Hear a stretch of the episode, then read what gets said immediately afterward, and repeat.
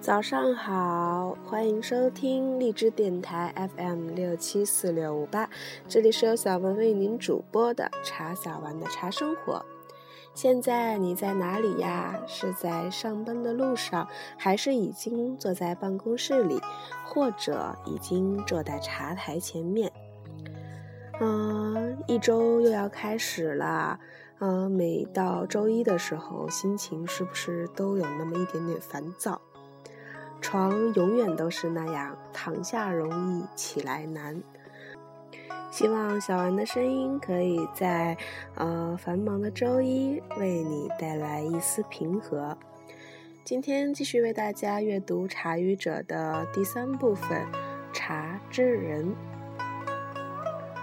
茶语者》，作者王旭峰，播者茶小丸。司马相如的茶入点。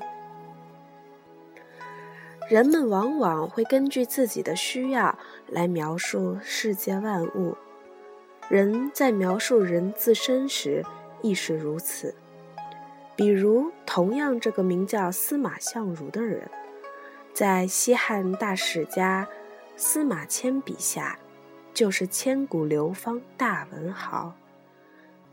在历代文人墨客的言情故事传奇演绎中，却是个千古风流的大情种；而在唐人茶圣陆羽眼中，则是个千古扬名的大茶人。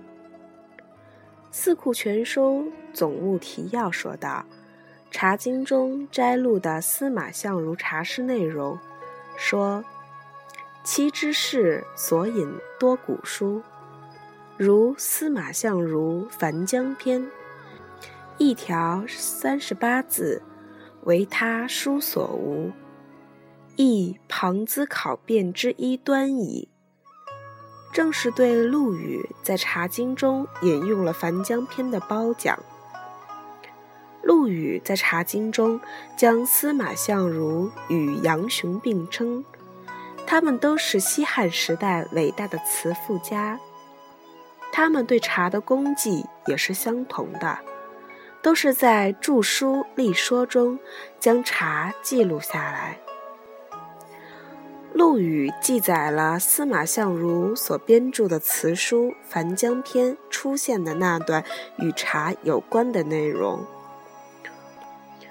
乌啄、桔梗、圆花、款冬、贝母。木柏、楼、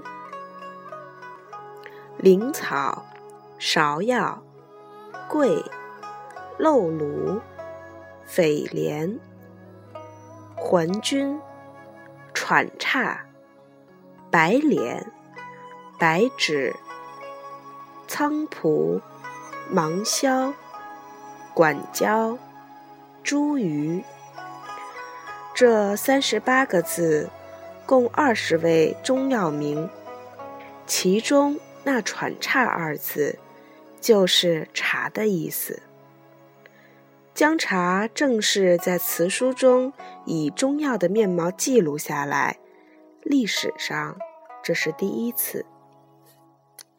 所以《樊江篇》功莫大焉。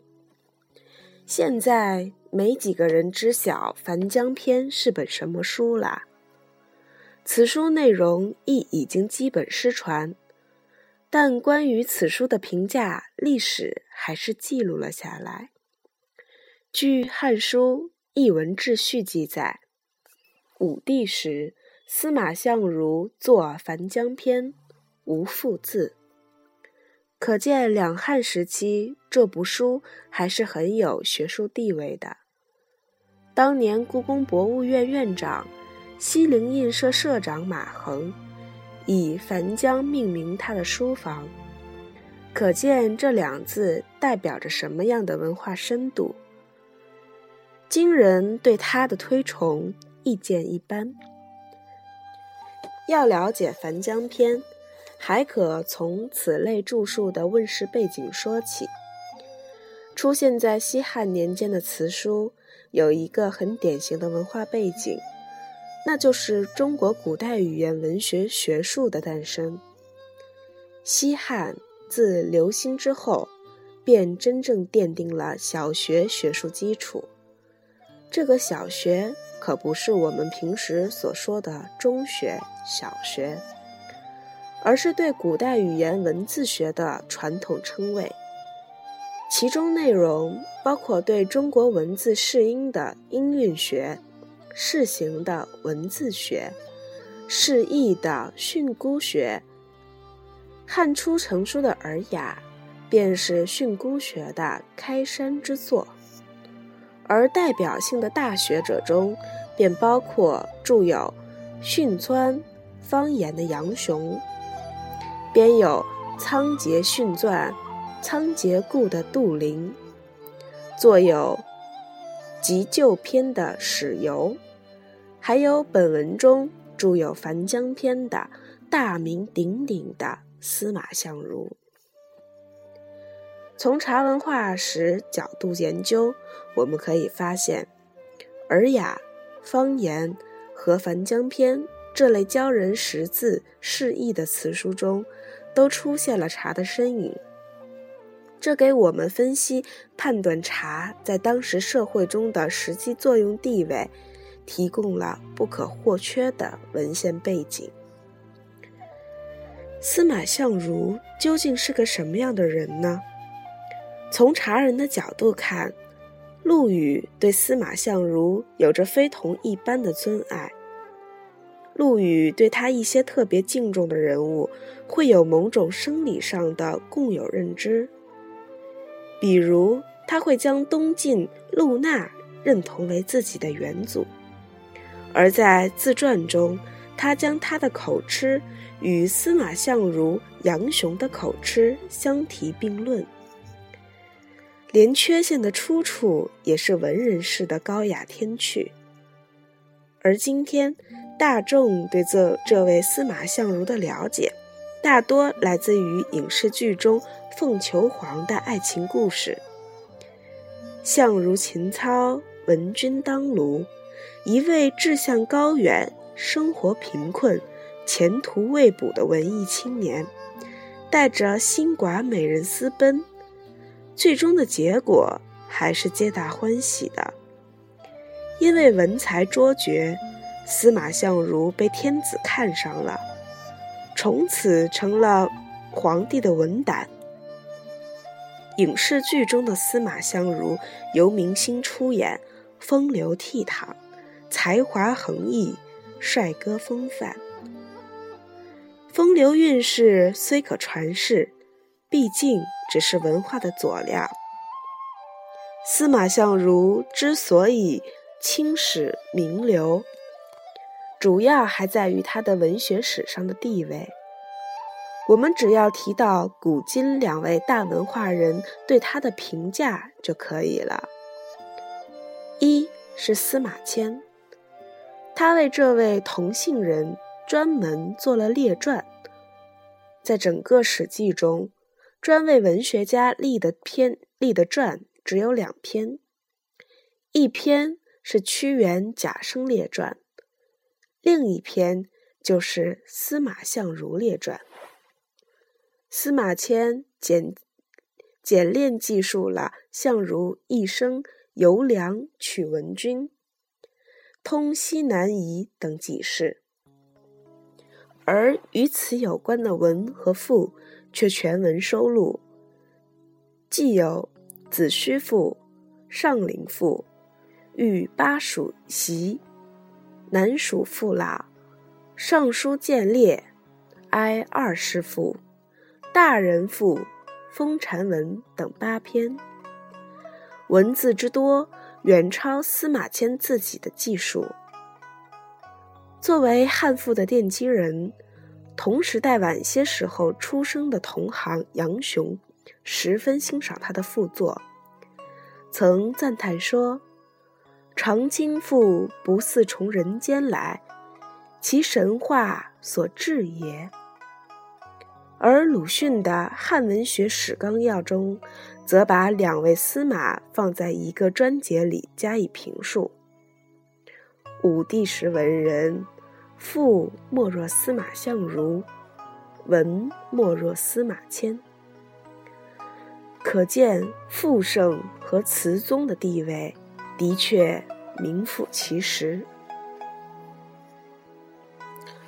重读司马相如这些两千年前的文学狂想曲作品，想起了当年我曾经看过的法国影片《大鼻子情圣》。此片表现了一位法国语言大师用情书虏获美人芳心的故事。当年我欣赏那滔滔不绝、不重样、优美无比、感染力无双的文学语言时，还曾思忖：中国文字以简为贵，何时也能够表现出法兰西语言的繁复之美呢？读《子虚赋》《上林赋》时，意识到，其实中国语言文字表达的浪漫多姿、狂想奔放，一望无际。早在两千多年前的《汉赋》中，就充分展示了。司马相如的作品结构宏伟、富丽堂皇，绘声绘色，穷尽极象，惊心动魄、热烈庄严，而且极大程度地利用了汉字字形构造的特点，几十个山字头、鱼字旁、草字头等等的连用。在字形排列上给阅读者以强烈的视觉刺激，而今人塑造司马相如人物形象，多从爱情，而非从文学家角度入手，其人的魅力不曾全部展示出来，汉赋的语言魅力也不曾得以充分呈现，那是另外一种叙述的需要。在此，我们也千万别忘了，司马相如并非皇帝养起来的专业作家，他其实是有个国家干部名分的。因此，后人对他的评价，除了西汉大词赋家、中国文化史、文学史上的伟大作家，还是西汉盛世、汉武帝时期杰出的政治家。司马相如是蜀郡之人，字长卿，出生在今天四川南充市蓬安县。以后主要在成都一带活动。他小时候就是个好学生，文武双修。父母给他取了个小名叫犬子。长大学成后。因为仰慕春秋战国时期的蔺相如，自己改名为相如。传统中国人对别人介绍自己的儿子常用“犬子”这个词，那出处就是从这这里来的。司马相如家起初也是有几个钱的，因此花钱捐了个官，被授予郎官之职。为武季常侍，侍卫孝景帝，但汉景帝不喜欢慈父，而他又不喜欢舞刀弄枪，两下里不合拍，倒是那个梁孝完、梁孝王甚合其意。手下有一批文人，比如齐郡人周扬、淮阴人梅城。吴县人庄季先生等，也是他的同道中人，彼此一见如故，因此辞掉天子给的官职，跑到梁国旅居，在那儿写了《子虚赋》，还没来得及大展宏图呢，梁孝王死了，相如只好返回成都，官场失意。情场得意，相如被人请到了临洪县、临邛县，做客卓王孙家，才有了与卓文君的千古韵事。他那一曲《凤求凰》，后人演绎成歌：“凤兮凤兮归故乡，遨游四海求其凰。时为玉兮无所将，何无今兮生思堂。”一歌罢了，美人入怀，但并未酿成大祸。女儿私奔，卓王孙生气，但也拗不过女儿，所以还是给了一笔丰厚的陪嫁。小两口回到成都，又成了有钱人家。双喜临门，时来运转，司马相如碰上了一个文学知音。汉武帝有一天，武帝独子虚赋，感慨与作者生不同时，手下人告诉他，那人且活着呢。武帝这才难得得此天才文学家，任命相如为郎官。武帝与相如还有一层特殊的关系，相如替陈皇后。给武帝代写过情书。原来被汉武帝曾经金屋藏娇的那个陈皇后，被冷落后，求了相如写长门赋给天子，以唤起旧日恩情。这天字第一号代写的大情书，还真管用了一段时间。司马相如就这样被塑造成了。两汉间天字第一号大情人。其实要论相如真正的政绩，还是出使西南，交通少数民族，平定西南夷，使边关扩大，边境安生。这对国计民生都是有重要贡献的，但也因此而得罪了小人。有人上书告相如出使时接受了别人的贿赂，因而司马相如一度失掉官职。好在时间不长，汉武帝离不开相如，在家待了一年多，就又被召到朝廷当郎官。不过司马相如似乎是看透了官场，他娶了个有钱的老婆。不需要为五斗米折腰，再加上他患有糖尿病又口吃，文人的品性本来就崇尚自由，凡此种种，都让他尽可能的称病在家，远离官场。他死时，武帝意识到此人的历史地位，赶紧招呼了人到他家去搬书，却一卷也没有。早就让识货的人拿走了。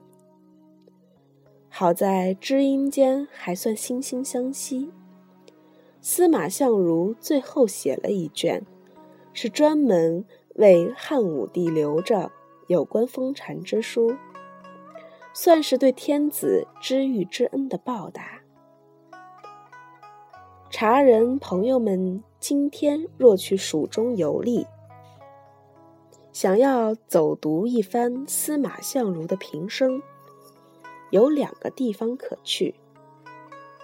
一为他的出生故里蓬安县境内，此地有十大故迹，曰相如故宅、相如坝、洗笔池、舞剑台、弹琴台、木灵山。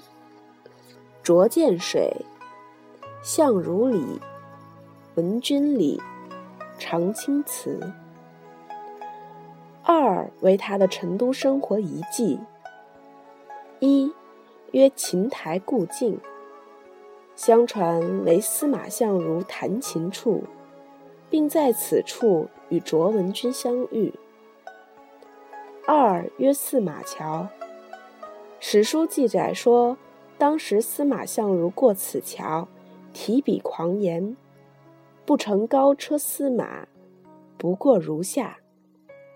不乘四匹高头大马拉的官车，哥们儿，我就不从此桥下过。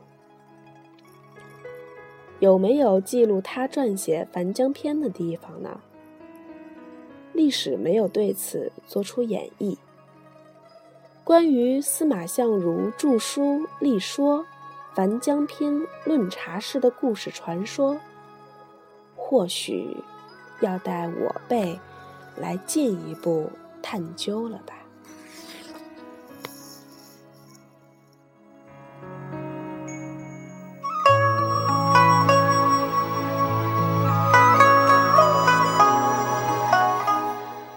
今天的广播就到这里，敬请期待下集。西蜀子云方言茶。